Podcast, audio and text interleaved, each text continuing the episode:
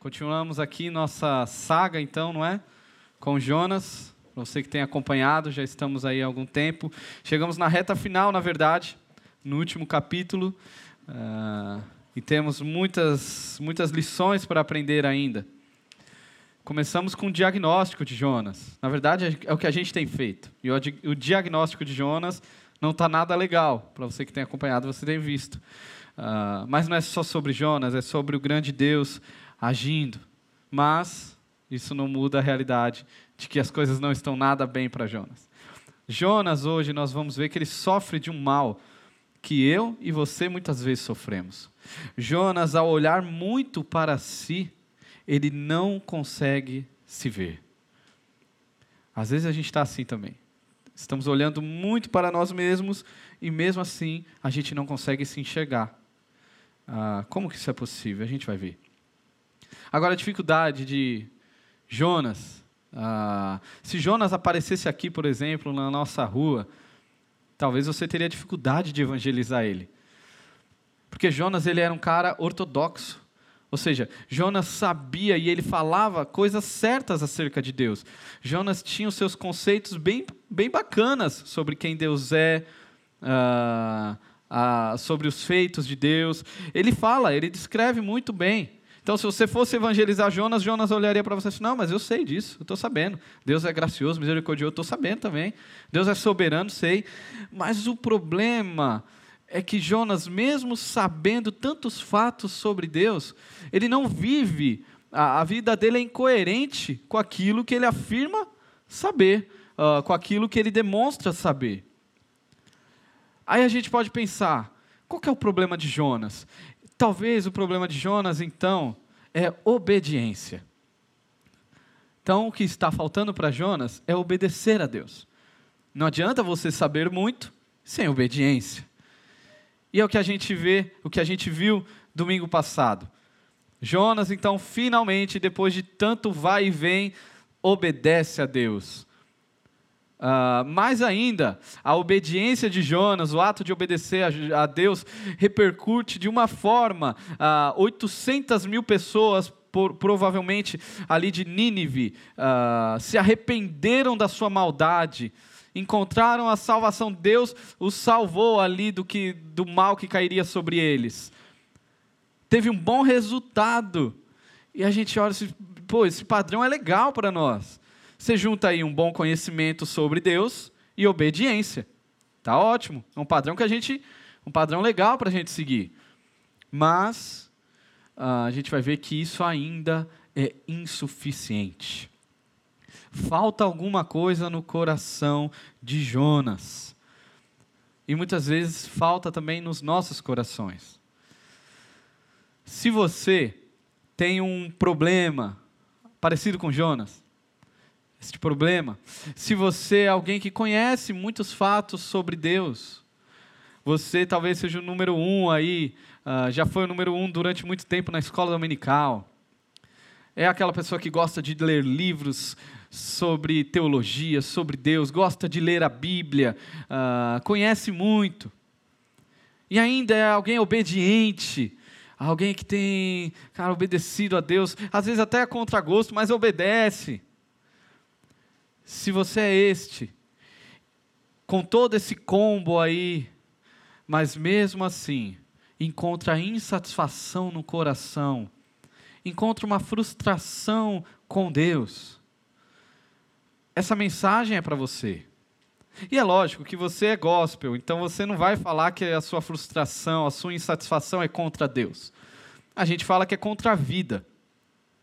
Mas se você tem a teologia igual do Jonas, você vai saber que Deus, uh, se você está falando contra a vida, naturalmente você está falando contra quem te deu a vida, contra o soberano da vida, contra o Senhor de tudo, o Senhor que controla todos os caminhos.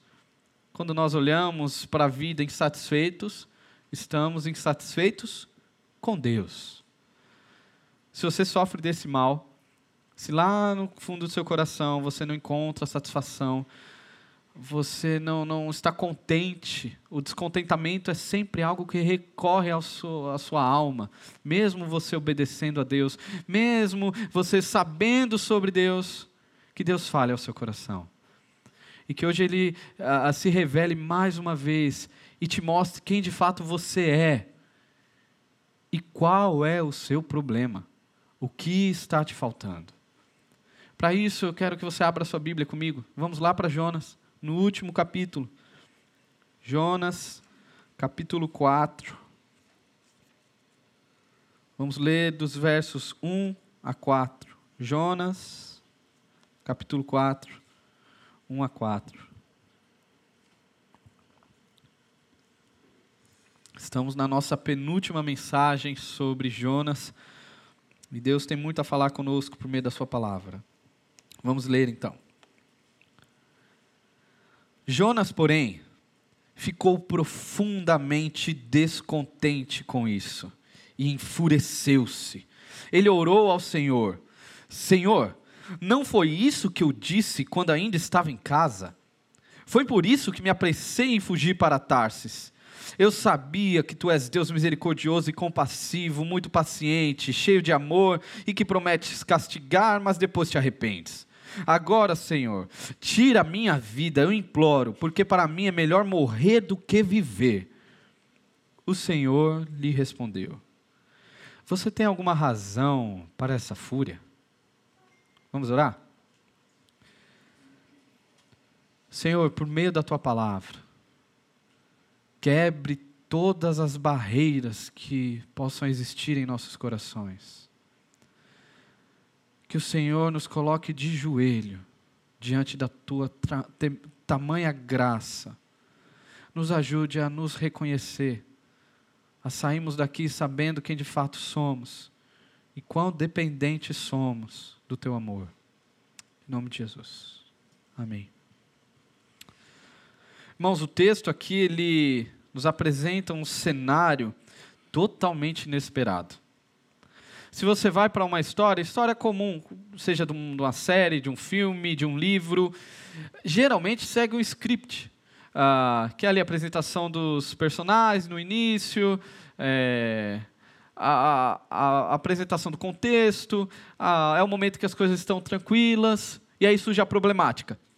Diante da problemática, aquilo vai crescendo, crescendo, até que chega o clímax. O clímax é a solução do problema. Quando aquele problema é resolvido. E depois que o problema é resolvido, uh, geralmente as histórias elas voltam para aquele momento tranquilo uh, até o final, como era antes, tudo em paz novamente. Jonas é, é, não é nem um pouco convencional a história de Jonas. Antes, capítulo 3, nós temos o clímax. O que, o que acontecerá com os ninivitas? Povo cruel, mal, ruim, diabólico. O que Deus fará com esse povo? Então acontece o maior avivamento na história. Eles se arrependem do seu mal de forma uh, divina. Deus age uh, naquele lugar. E após o clímax, após a resolução do problema, o texto parece que volta, volta novamente o foco para Jonas. E o que a gente vê é que as coisas não estão nem um pouco bem. Não está nada bem com Jonas. E é com ele que a gente começa aqui, observando este profeta. A gente começa vendo o profeta irado. Ele está revoltado com Deus. Ah, olha como a Bíblia diz: ele ficou profundamente descontente enfureceu-se com Deus. Jonas está sempre jogando no time oposto. Se você olha o final do capítulo 3, Deus é, abandona a sua ira pelos ninivitas, devido ao arrependimento dos ninivitas. E agora Jonas está como? Irado. Jonas está sempre fazendo gol contra. Ele nunca está jogando certo. Uh, e agora Jonas no outro lado. Deus compassivo, o profeta irado. E as nossas traduções, elas não, nos, não conseguem trazer o peso uh, da situação em que Jonas se encontra. Jonas estava devastado, seu coração estava totalmente arrasado com Deus. Ele estava com muita raiva. E a língua hebraica ela é muito bonita, porque ela é muito literal. então, os conceitos, as palavras descritas, é, é, é como se pintasse uma imagem. Quando fala na nossa tradução que Jonas enfureceu-se, na língua hebraica fala que o rosto dele começou a esquentar, ficar vermelho. Você já ficou com raiva assim? A ponto do seu rosto ficar vermelho, aqueles são branquinhos ainda, percebe mais ainda, né? Rosto vermelho, todos nós ficamos quente, né? Começamos a bufar pelo nariz. Sai de perto, essa pessoa, uh, sai de perto que estamos em perigo perto dela. Jonas estava assim, com raiva, tremendo, os lábios tremendo, com muita raiva de Deus, pronto a falar tudo para Deus, tudo que ele achava acerca de Deus. O coração de Jonas estava totalmente frustrado e insatisfeito com Deus. Por que que Jonas está assim? Qual é o motivo dessa raiva toda? O motivo uh, inicial aqui que nós vemos era pelo bem que Deus havia feito aos ninivitas. Capítulo 3, Jonas prega finalmente aquela pregação meia-boca, sai de cena, Deus age, cara. Deus age em salvação, transforma tudo. E aí volta a cena para o profeta. Aqui nós temos, acho que, é o primeiro pregador, ou o único pregador na história, que fica insatisfeito por Deus ter usado a, a sua vida. Já pensou, imagine você vai pregar para alguém, para o seu amigo, para alguém do trabalho, e você fala do amor de Deus, e aí essa pessoa olha para você e fala assim, cara, eu quero, eu quero esse amor, eu quero me arrepender, eu me arrependo dos meus pecados. Imagina você com raiva dela. Como assim, com raiva de Deus? Como assim essa pessoa pode ter essa decisão, uh, ter respondido positivamente à, minha pregação? Como você faz isso, Deus? É, é isso que Jonas, é dessa forma como Jonas está agindo. Jonas está revoltado porque Deus o usou em salvação. Uh, Jonas deveria tomar cuidado, porque a gente não sabe, vai saber, vai se Deus estava preparando outro peixe para ele, não é? Assim, ó, você não, não entendeu ainda, Jonas, deixa eu arrumar outro peixe, ou sei lá. Peixe não, Deus é criativo, né? Assim, não, vou arrumar um leão, um, um urso, uh, uma outra tempestade, um furacão para dar uma lição em Jonas. Mas o que a gente vai ver é que Deus ele é muito gracioso, muito misericordioso, uh, absurdamente gracioso. E aqui vale uma observação de início. Às vezes a gente olha para Jonas e a gente quer sempre redimir os personagens bíblicos, né? Porque a gente tem aquela imagem romantizada que a Bíblia ela é um compêndio de heróis, de bons exemplos a serem seguidos. Então a gente olha para Jonas e diz, assim, não, mas Jonas aqui, ó, não, Jonas ele era bonzinho, o que aconteceu é isso e aquilo. Não, mas Jonas era de Deus, olha só o que. A gente está sempre tentando redimir os personagens, porque a gente sempre quer olhar para a Bíblia com bons exemplos, mas não.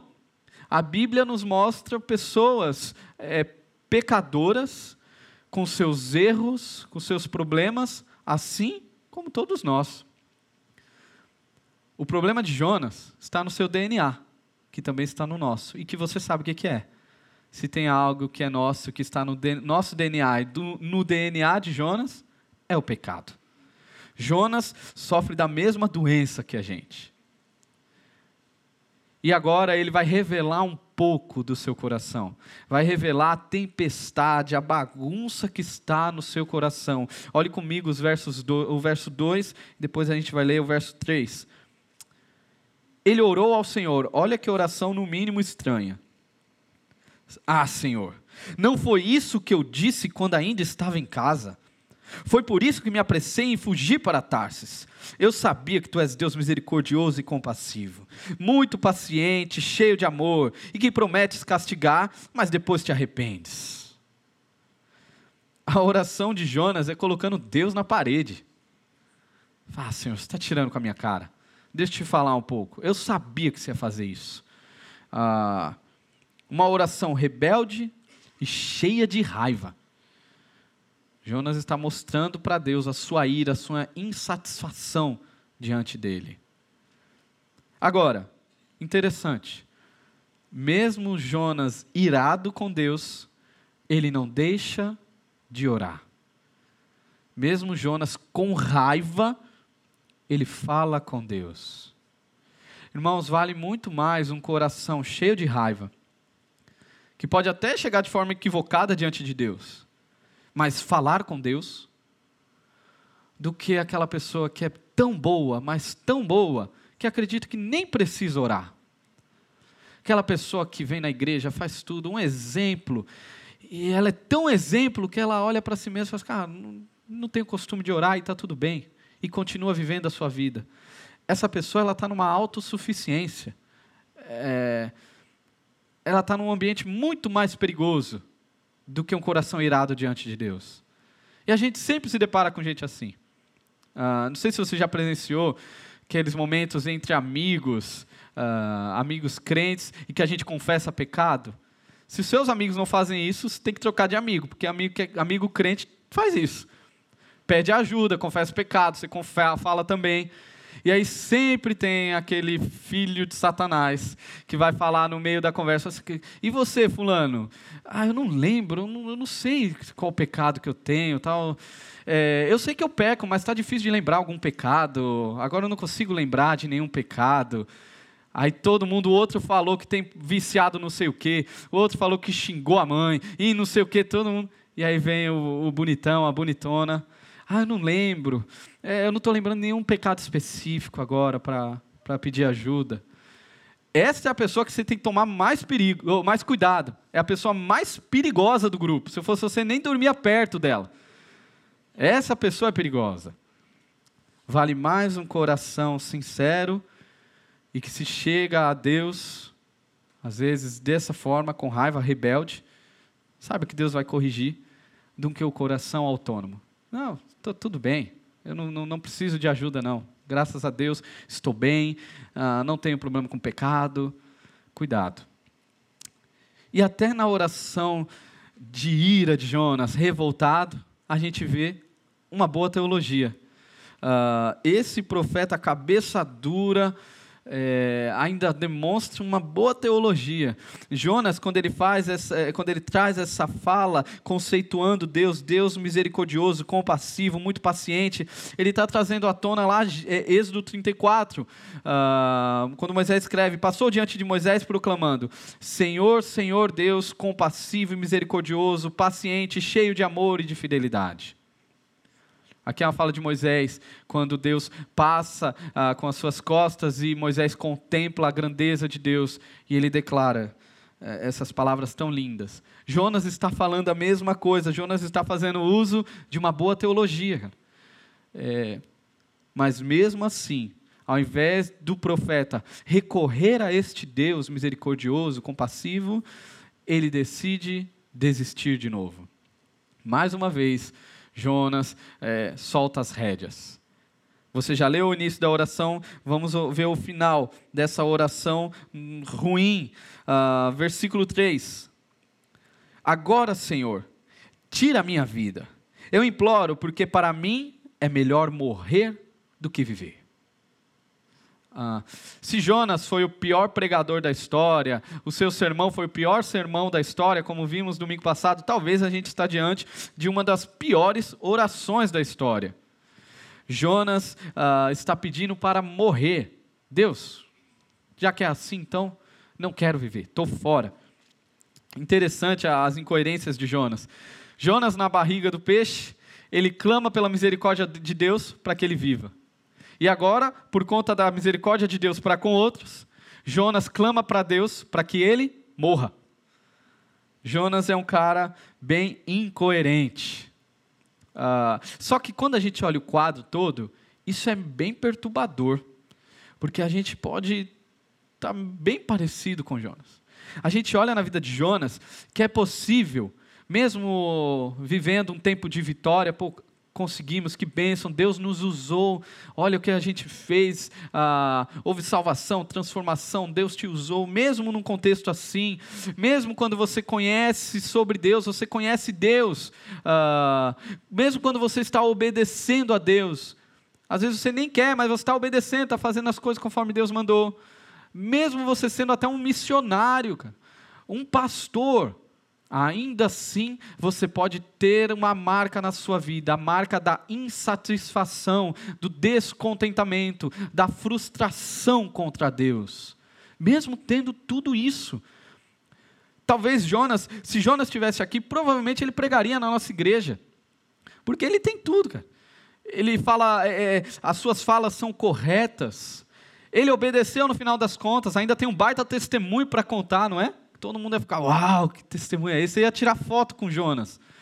Mas mesmo assim, é possível ter um coração distante e insatisfeito. Aí você pode falar, não, mas então faltava experiência. O que me falta para ter um coração contente, para acabar com essa raiva que eu tenho, essa frustração que eu tenho com Deus, é uma experiência com Deus. Então você espere que Deus fale com você, ou com que, que Deus te faça viver algo extraordinário, sobrenatural. E o que a gente vê é que Jonas viveu tudo isso. O que não faltou foram experiências extraordinárias na vida de Jonas.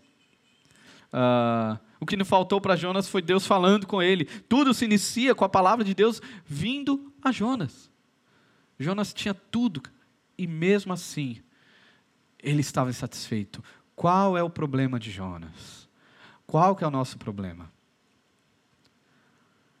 Eu e Nayara desde o nosso namoro, sempre quando a gente vinha aqui, no tempo ela morava, depois quando ela não morava mais aqui, a gente sempre ia para a casa do, lá para a cidade dela, para o interior, e um dos compromissos era visitar os avós dela, ir na casa dos avós. É, ai de nós se a gente não fosse. Se você tem um avô, ainda mais se for do interior, você sabe que é um crime você não visitá-lo.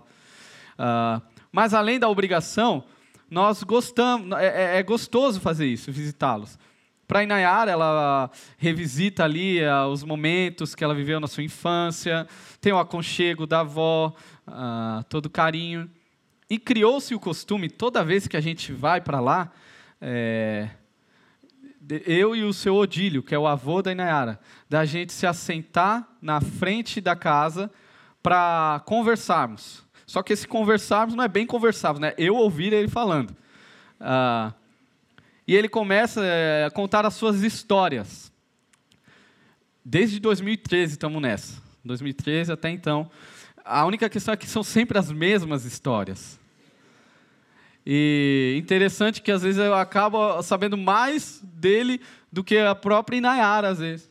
Eu sei dos casos, o caso amoroso dele, da saga amorosa dele atrás da Dona Maria, avó da Inayara, que vai para Maranhão, pega carona no caminhão, chega lá, briga com o pai dela, mostra que ele é um homem bom, homem trabalhador, conquista a Dona Maria até a crise de labirintite que ele teve quando tomou café lá em São Paulo, quando ele estava trabalhando. Sei todos os fatos.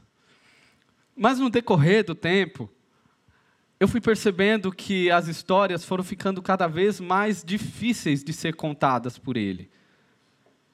Ele começou a sofrer com a falta de memória. E cada vez ficava mais difícil, cada vez fica mais difícil.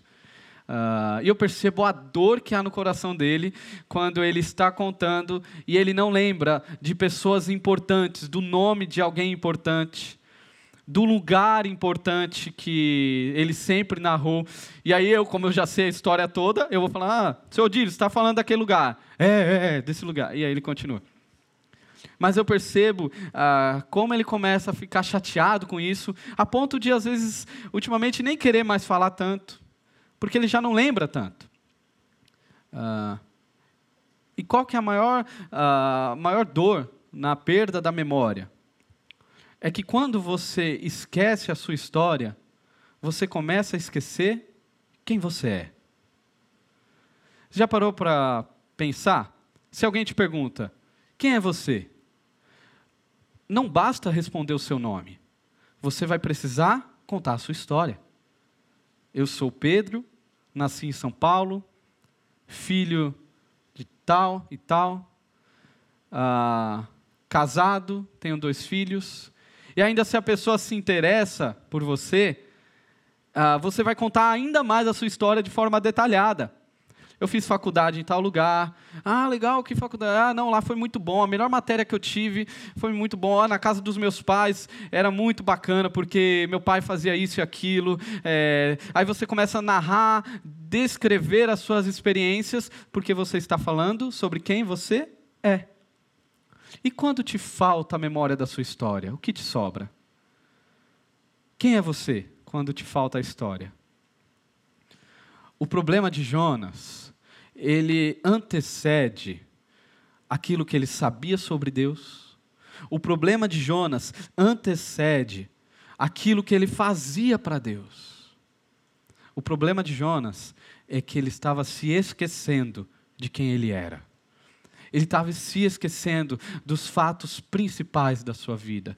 E quando ah, chega o esquecimento, a nossa visão acerca de nós mesmos é totalmente corrompida. Por isso, quanto mais Jonas olha para ele, menos ele consegue se enxergar. Como que nós sabemos disso? Olhando para essa oração. Ah, qual é a causa do espanto de Jonas? Porque essa raiva, essa desilusão, essa insatisfação tão grande com Deus. A causa de tudo isso é porque Deus agiu com graça, salvando aqueles que eram imerecedores. E qual é o problema aqui? O problema é que Jonas acreditava que ele era digno. Jonas acreditava que ele era um merecedor. Jonas não consegue perceber e enxergar que não há absoluta diferença entre, o ato misericordioso de Deus com os ninivitas, povo mau, ruim, para o ato misericordioso de Deus para com Jonas.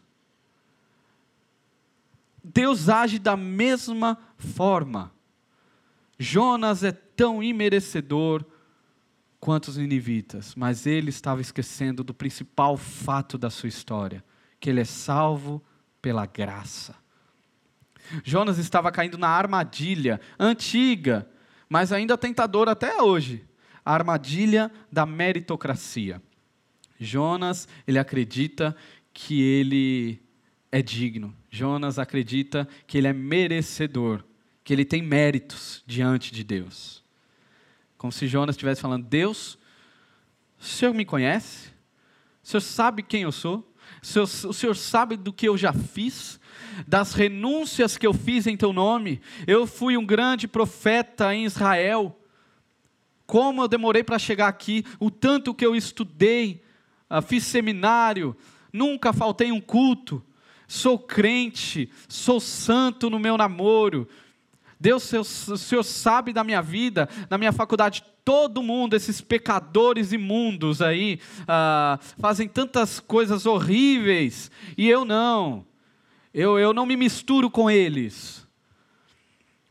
O Senhor sabe da minha história, sabe de onde eu vim, da minha família, minha família é de crente, uma família boa, eu vim de uma igreja boa. O Senhor sabe quem eu sou? Eu tenho méritos. Eles não, eu tenho. E esse é o mal que percorre durante toda a Bíblia.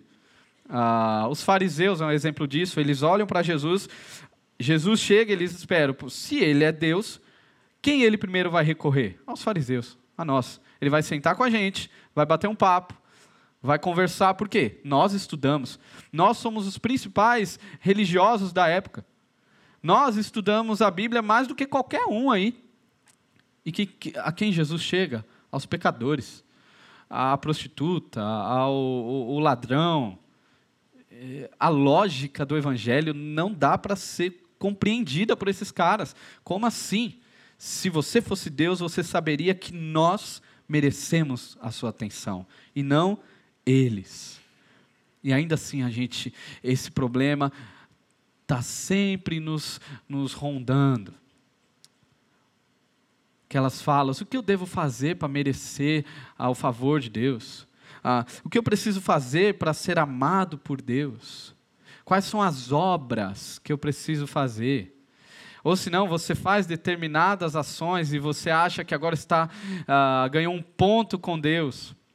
E obras, quando a gente fala na Bíblia, não é apenas a ideia de ações caridosas. A gente acha, confunde, a gente acha que obra, quando fala boas obras, está falando apenas de, de, ajudar o morador de rua, uh, ajudar no orfanato, fazer ações caridosas. Não.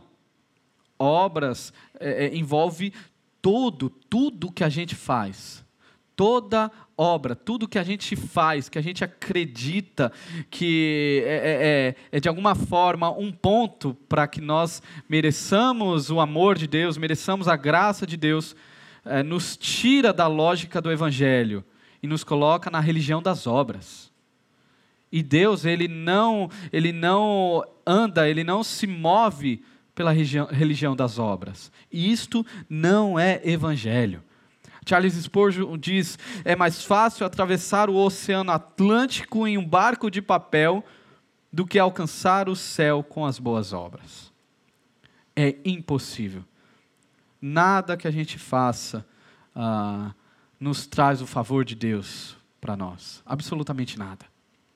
Por isso nós necessitamos do Evangelho. O Evangelho não é apenas para salvação, é também para que nós não venhamos nos esquecer de quem somos. E o que é o Evangelho? O Evangelho não são fatos sobre Deus, muito menos aquilo que você faz para Deus. O Evangelho é Jesus. O Evangelho é uma pessoa. Nós precisamos de Jesus tanto para sermos salvos, como também para nos lembrarmos diariamente quem somos se você esquecer esse fato fundamental na sua vida, você vai ter uma visão errada, equivocada acerca de si. Talvez você vai até achar que é bom. Às vezes a gente tem essa ideia, né? A gente vira crente, começa a ir para a igreja e fala assim: não, eu sou bom. Você acredita que você é bom agora. Que em detrimento dos que estão de fora, você é bom agora. Você é alguém confiável. Cuidado. Perigo. Acenda um alerta aí.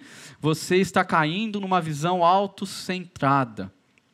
Não é uma visão onde Deus é o centro. Cuidado.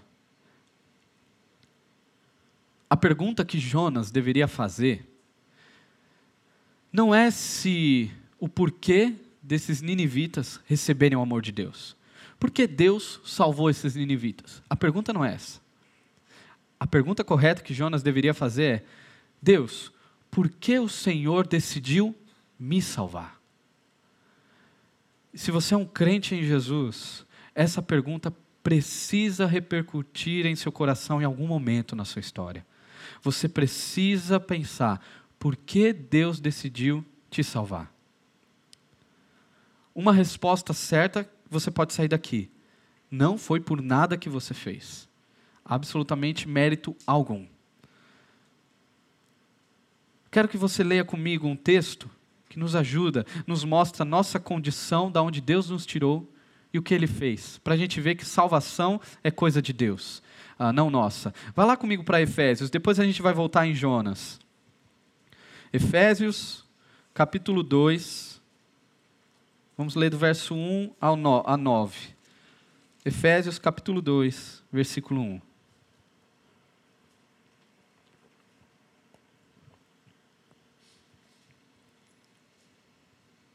Paulo diz: Vocês, aqui vocês, pode se, pode se colocar aí, somos todos nós, tá? Vocês estavam mortos em suas transgressões e pecados. Aqui você não estava doente, tá vendo? Paulo não está falando, ó, vocês estavam doentes, quase mortos. Não, vocês estavam totalmente mortos diante de Deus.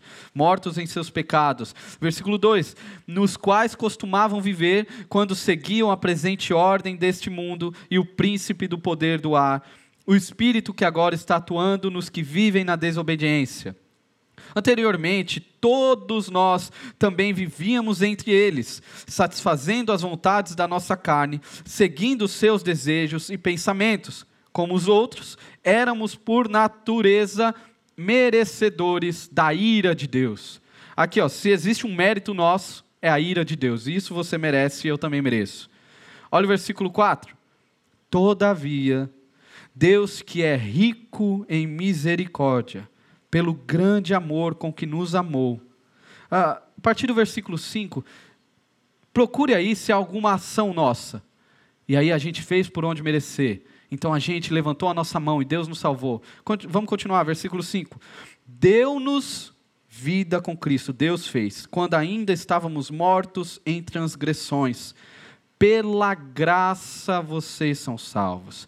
Deus nos ressuscitou, Deus ainda fazendo com Cristo, e com Ele nos fez assentar nas regiões celestiais em Cristo Jesus, para mostrar nas eras que hão de vir a incomparável riqueza de Sua graça, demonstrada em Sua bondade para conosco em Cristo Jesus.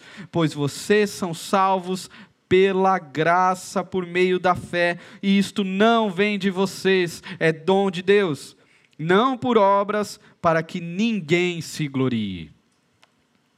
Porque vocês são salvos pela graça, mediante a fé. E isso não vem de nós, é dom de Deus. Até o seu crer vem de Deus. Até a fé que você tem em Jesus vem de Deus, não é obra sua. Você era morto, você estava completamente morto. Você já viu algum morto levantar e falar assim: Eu tenho uma opinião sobre esse assunto. Eu gostaria de pedir se eu posso voltar à vida. Eu te aceito e eu recebo vida agora. Um morto está morto. A salvação é exclusivamente pela graça. Não somos nós que pulamos e alcançamos a mão de Deus. É o próprio Deus que desceu a sua mão e nos resgatou do império das trevas. Estávamos mortos. O que era merecido por nós era a ira de Deus, a condenação eterna. E se Deus nos mantivesse condenados eternamente, Ele continuaria sendo eternamente justo. Deus ah, não estava devendo nada a mim a você ele simplesmente decidiu nos amar. Por quê? A pergunta tem que repercutir em nossos corações: por que Deus decidiu me amar? Não há mérito em mim. Se há algum mérito, é, são os méritos na cruz. Os méritos que Deus vê em você são os méritos do sangue do Cordeiro derramado em seu lugar. E Jesus não é o plano B da história. Não é que deu errado e Deus mandou Jesus. Se você ler Efésios do início, você vai ver que o cordeiro já estava pronto antes da fundação do mundo. O cordeiro já estava pronto a ser entregue. Deus já havia preparado o cordeiro para morrer por você. Efésios, o apóstolo Paulo nos diz que ele já havia nos elegido, nos chamado a ser filho antes da fundação do mundo. O que você fez para merecer antes da fundação do mundo? Deus te amou, Deus me amou. A pergunta é: por que Deus? Por que? Eu não mereço. Eu não mereço tamanho amor. Deus, se o Senhor me conhecesse, como se Ele não me conhecesse, não é? Eu não mereceria esse amor. Eu não. Era essa ação que Jonas deveria ter às quartas-feiras, no, no, curso de Fundamentos da Fé, na última quarta, nós tivemos uh, um tempo de aula sobre salvação, e domingo agora pela manhã. E, e na, uh, no momento ali na quarta-feira foi um momento muito lindo, que quando a gente refletia sobre salvação, sobre a, a obra de Deus exclusiva, e vendo muito claro que salvação é coisa de Deus, não somos nós que escolhemos a Deus, mas Deus que nos escolhe, a nossa escolha é um resultado do que Deus já fez em nós. Enquanto, re, enquanto refletíamos sobre tamanha graça, houve um quebrantamento em nós, um choro de adoração. Alguns ainda falaram, falaram assim: olha, é, diante de tudo que eu vivi, o tanto de tempo que eu perdi, uh, agora que eu conheci essa graça, é, que eu conheci meu Salvador, eu não quero perder mais tempo, eu preciso viver para a glória do meu Deus. Teve gente que falou que estava caindo um peso sobre as suas costas, de pensar que sempre é, existia um mérito, uh, as coisas boas vinham porque eu era bom, ou as coisas ruins. Não, cara, não é mérito, é obra da graça de Deus, Deus nos amou e ponto final. Você não fez e não tem como fazer absolutamente nada por isso. E ali nós tivemos um tempo de adoração à grandeza da graça de Deus, à riqueza da graça de Deus. O antídoto para a nossa visão errada para corrigir os nossos olhos acerca de quem nós somos é o Evangelho da graça. Para te fazer lembrar que você é tão merecedor da ira de Deus como a pior pessoa que você conheça. Você merece igualzinho ela. A única questão é que a graça te alcançou. Por isso é uma contradição de termos cristão orgulhoso. Ou você é um cristão de fato, ou você é orgulhoso. Porque se você é um cristão, o evangelho da graça te coloca de joelhos diante de Deus em humilhação, onde você reconhece: Deus, nem o levantar da minha mão vem de mim. É o Senhor que me pega, é o Senhor que me chama para si. Como eu posso agir com arrogância, com orgulho, olhar para os ninivitas e falar: vocês não merecem, como assim? Eu fui alcançado pela graça. Jonas estava esquecendo do principal fato da sua história. E isso compromete completamente a sua visão. Mesmo ele tendo uma boa prática religiosa, mesmo ele até obedecendo a Deus no final das contas, conhecendo sobre Deus, quando ele esquece o que Deus fez em sua vida, ele esquece de quem ele é. Por isso, é possível uma pessoa obedecer a Deus e fazer tudo isso, e ainda assim viver uma vida de insatisfação. Viver uma vida sem louvor a Deus por isso que muitas vezes a gente chega, uh, a gente está tão acostumado, a gente não canta mais, a gente não declara uh, palavras de amor ao nosso Deus, a gente não chora, a gente não levanta as nossas mãos, a gente não rasga o nosso coração em louvor a Deus, porque a gente acha, a gente acha que nós somos minimamente merecedores. Minimamente nós temos mérito de estar aqui, somos bons. Olha, eu, eu não sou tão ruim assim.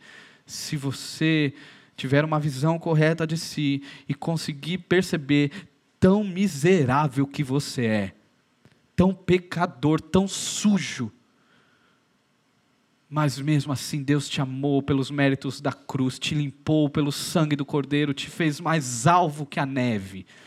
Você vai adorar a Deus você vai cantar, celebrar este amor com o coração, com a sua alma, mexendo nos seus mais profundos afetos. Porque Deus te amou. Deus aqui está quebrando todas as barreiras. Ele quebra as muralhas da grande Nínive. Ele age em salvação. Ele está transformando tudo. Mas mesmo assim, o profeta ainda continua com seus muros ah, das suas convicções erradas levantadas contra Deus.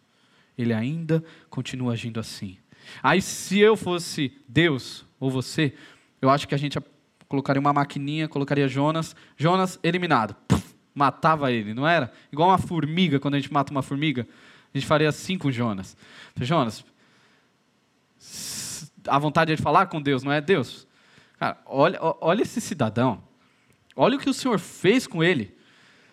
Ah, por muito menos os ninivitas se arrependeram. Deus, esquece esse camarada aí. Era melhor ele ter morrido no, no, peixe mesmo e Deus, o Senhor chamava outro cara e já era. Ó, foca nos ninivitas, essa turma que quer. Esse cara só dá trabalho, cara ruim. Ah, a gente agiria igual Jonas, não é? é o que a gente vê diante de um profeta irado, com uma oração, a pior oração possível, a gente se depara com Deus longânimo, com Deus de misericórdia. Olha o versículo 4. Volta lá para Jonas 4, 4. Diante de toda a raiva de Jonas, versículo 4. O Senhor lhe respondeu: você tem alguma razão para esta fúria, Jonas? Aqui Deus parece o pai e a mãe, né? Quando ao invés de nos bater, nos trata com amor. E aí é muito pior, né? É a pior surra possível. Talvez seria melhor se Deus chegasse aqui e começasse a quebrar o pau com Jonas, lavar a roupa suja, sabe? mas eu te livrei, eu mandei um peixe para te salvar, você ia morrer lá. E aí Jonas fala assim: Mas eu não queria ser salvo, mas e aquela briga, aquela discussão toda. E não é isso que acontece. Muito menos, Deus não vem castigando, confrontando Jonas, mostrando a, a, crueldade dele, mostrando como ele está longe, como ele não está se enxergando, seu ingrato. Você é muito pior que aqueles ninivitas. O que Deus faz? Deus promove um diálogo. Deus vai conversar com o profeta. Eu e você, no lugar de Deus, com certeza não iríamos conversar com ele. Mas Deus decide conversar. A cena que eu imagino aqui é daquele aquele moleque, sabe? O, o, aquelas crianças atentadas mesmo, né? E gritando no meio do shopping, mas eu quero, e batendo, e pulando, xingando, batendo no pai, batendo na mulher do shopping, batendo em todo mundo, uh, porque o pai não vai comprar o chiclete para ele. E aí Deus pega o cidadão, ou, o pai pega o cidadão, coloca ali e fala assim: ó, espera, toma uma água. Não que ele não vai apanhar, vai apanhar. Mas deixa eu falar com você aqui. Qual o motivo dessa ira toda? Por que, que você está com tanta raiva? Parece isso. A gente percebe que a nossa, a, a nossa histeria, as nossas birras, a nossa ira, a nossa insatisfação não altera nem um pouquinho o caráter longânimo do nosso Deus. Deus olha com o seu olhar de amor para nós, com o seu olhar de misericórdia. Deus é tardio em irar-se. É isso que Deus está fazendo com Jonas. E Deus arrebenta Jonas com essa pergunta. Jonas, vem cá. O que está acontecendo, cara? Qual é o motivo disso daí? Por que essa ira? Interessante. Deus age para com Jonas com aquilo que Jonas está acusando Deus de ter agido com os inivitas. Deus age com misericórdia. Jonas está falando, oh, você agiu com misericórdia, eles não merecem. E Jonas querendo enquadrar Deus na parede. E aí Deus faz o que com Jonas? Age com misericórdia com o profeta. Ah, esse é o nosso Deus. Duas compreensões erradas que podemos ter, às vezes, no nosso relacionamento com Deus. A primeira, alguns podem acreditar que Deus não vai nos receber devido a nossos pecados. Talvez você pense, pô, olha como está minha vida fazendo tanta coisa errada, tanta coisa. Ah, Deus, Deus não, eu, eu não vou para a igreja não, não vou assumir o compromisso, não vou estar na célula. É, deixa eu me corrigir, me consertar. Mal você sabe que você está caindo na mentira de Satanás. E essa ação de achar que Deus não vai te receber, ah, ela, é, é ela é, compre, é compreensível por aqueles que não conhecem a Deus. Alguém que está morto no seu pecado. Até porque essa pessoa que está morta no pecado, ela necessita da manifestação do amor de Deus por ela. Então, você não espera muita coisa. Alguém que está morto não vai agir bem. Agora, quando nós, que fomos alcançados por, pelo Evangelho, agimos assim, uh, aí é um perigo. Aí é um grande problema. Porque nós continuamos acreditando na religião das obras. A gente ainda continua acreditando que vai ser através dos nossos méritos que Deus vai nos receber de volta. Não, quando eu melhorar. Aí você acha que quando você melhorar, quando você começar a fazer as coisas certas, Deus vai olhar para você e falar: pronto, agora você pode voltar. Ainda é uma visão autocentrada. Você não está olhando na perspectiva de Deus você não está fazendo valer do sacrifício da cruz de Cristo. Na verdade, o que você está fazendo é afirmar: eu não preciso dos méritos da obra redentora de Jesus. Cuidado. A segunda compreensão equivocada é que alguns acreditam que Deus está preocupado em nos fazer bons religiosos. Que seria o oposto da primeira, não é? Ah, Deus está preocupado em mudar o seu linguajar, a sua roupa, é, as suas amizades, te formar um, um religioso muito bonito, porém só por fora. Não. Deus quer trabalhar nas tempestades da sua alma. Deus quer tratar com essas raízes de insatisfação, com essas raízes de autonomia, com essas raízes de raiva que há no seu coração. Deus quer trabalhar em você, não na sua estética. O que nós vemos é que toda essa insatisfação que muitas vezes surge, ela aponta para um problema central em nossas almas. Estou chamando de autocentrismo, mas que poderíamos tranquilamente de chamar de idolatria. Não estamos olhando para Jesus, estamos olhando para nós mesmos. Deus, o Senhor não fez isso. Quer ver um exercício bom para você avaliar como está seu coração? Diante dos nãos, diante das orações que você fez e não foram respondidas, dos sonhos que você tem que talvez estão se distanciando cada vez mais, você está percebendo, eu não vou conseguir realizar. Diante dos sonhos que já foram frustrados mesmo, ah, qual que é a sua reação? Você é, é, fica chateado, obviamente, fica ah, ah, desapontado com isso. Isso é natural. Isso é de todo ser humano. Ah, você fica desapontado, é, frustrado com isso. Mas o que, que sai disso? Às vezes você fica frustrado com a igreja e tudo mais. O que, que sai dessa frustração, desse desapontamento? Como você lida com isso? Você olha para Deus e fala assim: ok, vamos continuar, vamos seguir em frente. Não vou ter isso, vou ter que trabalhar no meu coração. E amém. Não é sorrindo igual um bobo alegre, mas é um coração humilde diante de Deus e que reconhece, faz parte. Ou você deseja a morte. Você fala assim: Deus, se o Senhor não me der isso, eu não quero te servir. Eu prefiro morrer, prefiro desistir de tudo. Dependendo da sua resposta, nós sabemos que se você está diante de um sonho normal, de um amor comum, um amor por algo, por alguém, por alguma coisa que às vezes é frustrado e você não tem e faz parte, ou você está diante de um ídolo. Um ídolo que tem te cegado acerca de quem você é. E assim como Deus está fazendo em Jonas, Ele deseja fazer hoje em nós.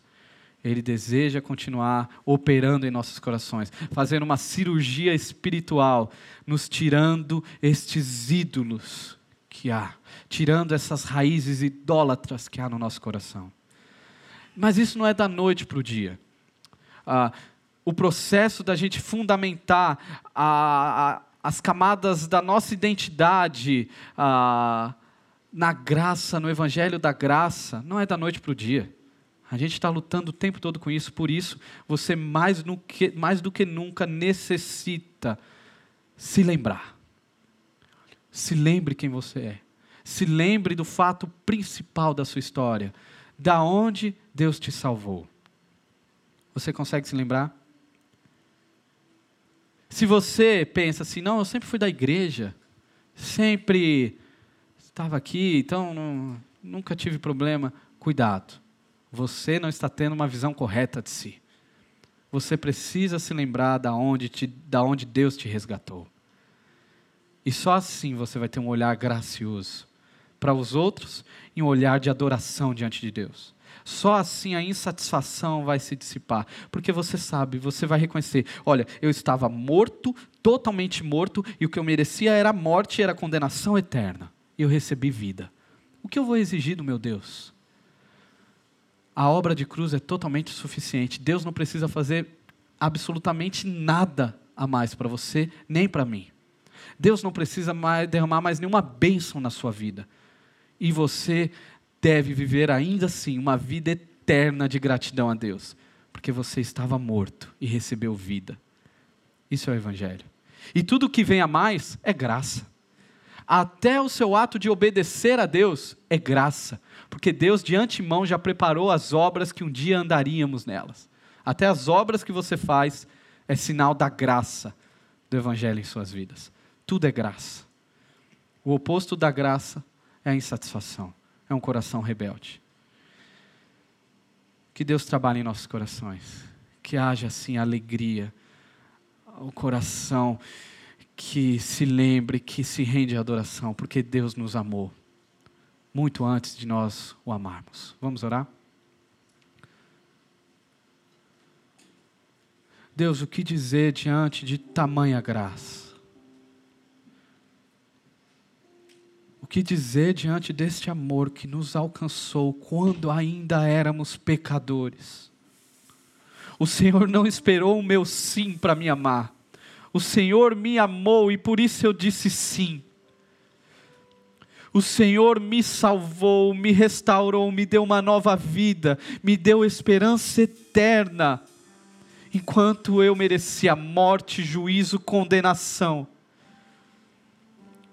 E esta mesma graça que nos alcançou, ainda insiste em nos amar, ainda insiste em nos curar, ainda insiste em nos segurar, mesmo diante dos nossos erros, medos e fracassos. O Senhor continua a nos dizer que nos ama, independente das nossas obras, não é por mérito, mas por seu Filho Jesus. O Senhor nos ama.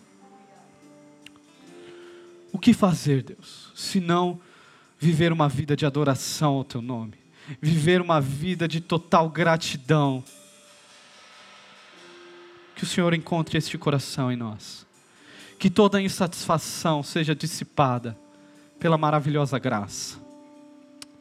E que toda ira, toda frustração se prostre diante da grandeza do teu amor.